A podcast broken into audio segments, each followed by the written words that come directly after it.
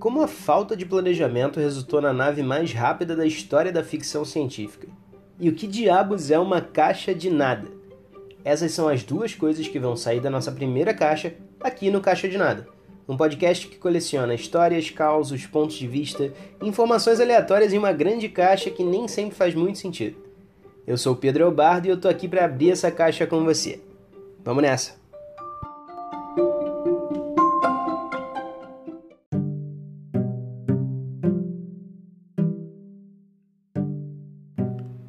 O nosso primeiro item é uma das discussões favoritas de amantes de ficção científica.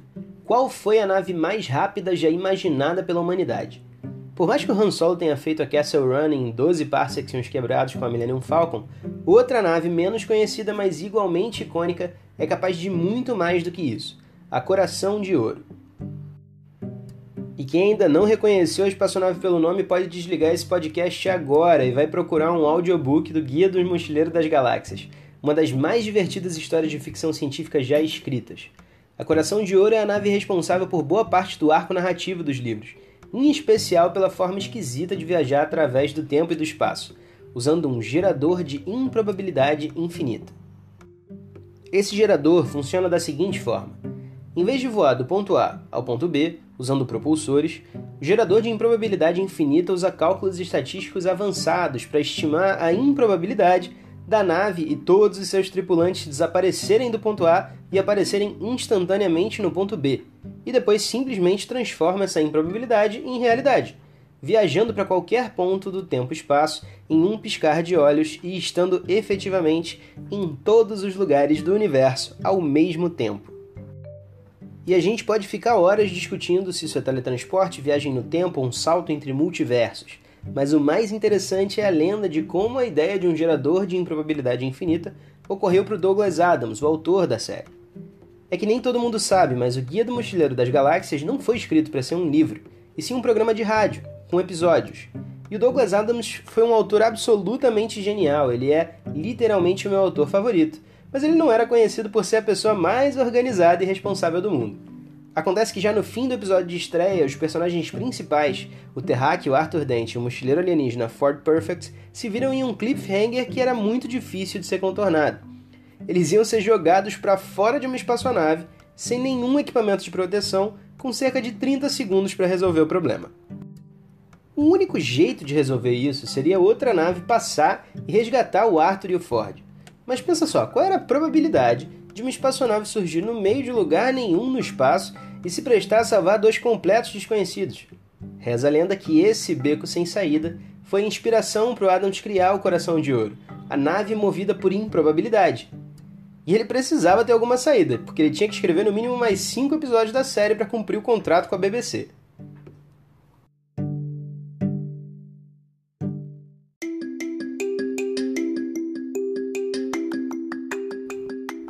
Eu adoro essa história de criação da Coração de Ouro, porque ela me lembra da filosofia do Bob Ross, que é uma espécie de Daniel Azulay do mundo, é, que tinha um programa de TV que ensinava crianças americanas a pintar.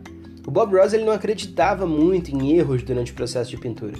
Ele chamava essas eventuais falhas de acidentes felizes e sempre mostrava maneiras de incorporar as pinceladas inesperadas no trabalho, criando um projeto final melhor ainda. Para quem trabalha com criatividade como eu, faz muito bem lembrar que às vezes você precisa de um acidente feliz para conseguir seguir em frente com seu projeto. E que não dá para saber quando esse problema vai ser fundamental no produto final.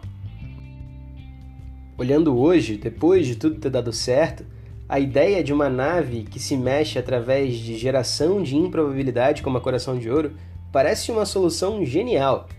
O que a gente não pensa é que essa solução genial teve que se aplicar a um problema muito prático, que era o fim de um episódio que não deixava muita margem para a continuação dos personagens principais.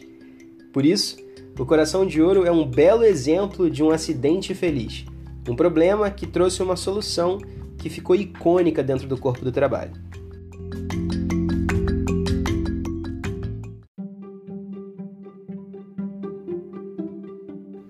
E agora, antes de seguir para a próxima história, eu queria fazer um pedido. Se você gostou da última história e quer ouvir mais curiosidades e informações aleatórias sobre a vida, o universo e tudo mais, lembra de assinar o feed do Caixa de Nada para receber os próximos episódios.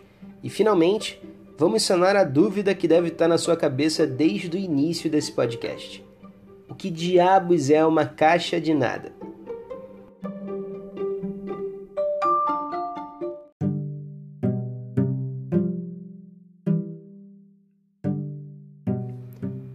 Para quem ainda se perguntava, a caixa de nada existe no mundo real e na verdade ela é uma invenção dos meus pais. Eu sou o filho do meio de três irmãos e a nossa casa sempre vivia bagunçada com os brinquedos. A gente foi envelhecendo e esses brinquedos que ficavam espalhados pela casa foram quebrando, perdendo pedaço, e os meus pais foram reunindo tudo isso numa caixa enorme de plástico com tampa branca.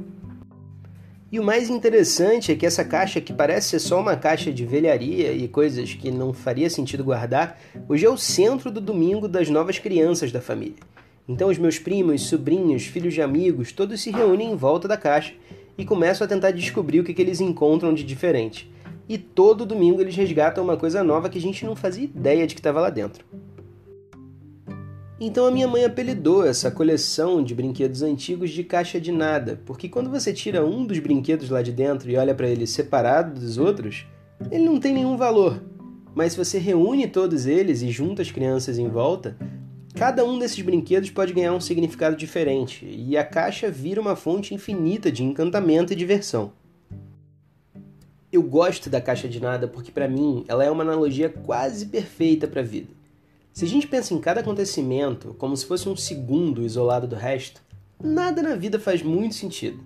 Mas quando a gente começa a ligar os pontos e pensar sobre o todo, absolutamente qualquer acontecimento pode ter sido determinante para nossa trajetória. E no fim do dia, quando a gente olha, a caixa de nada continua sendo só isso mesmo, uma grande caixa com nada muito especial dentro.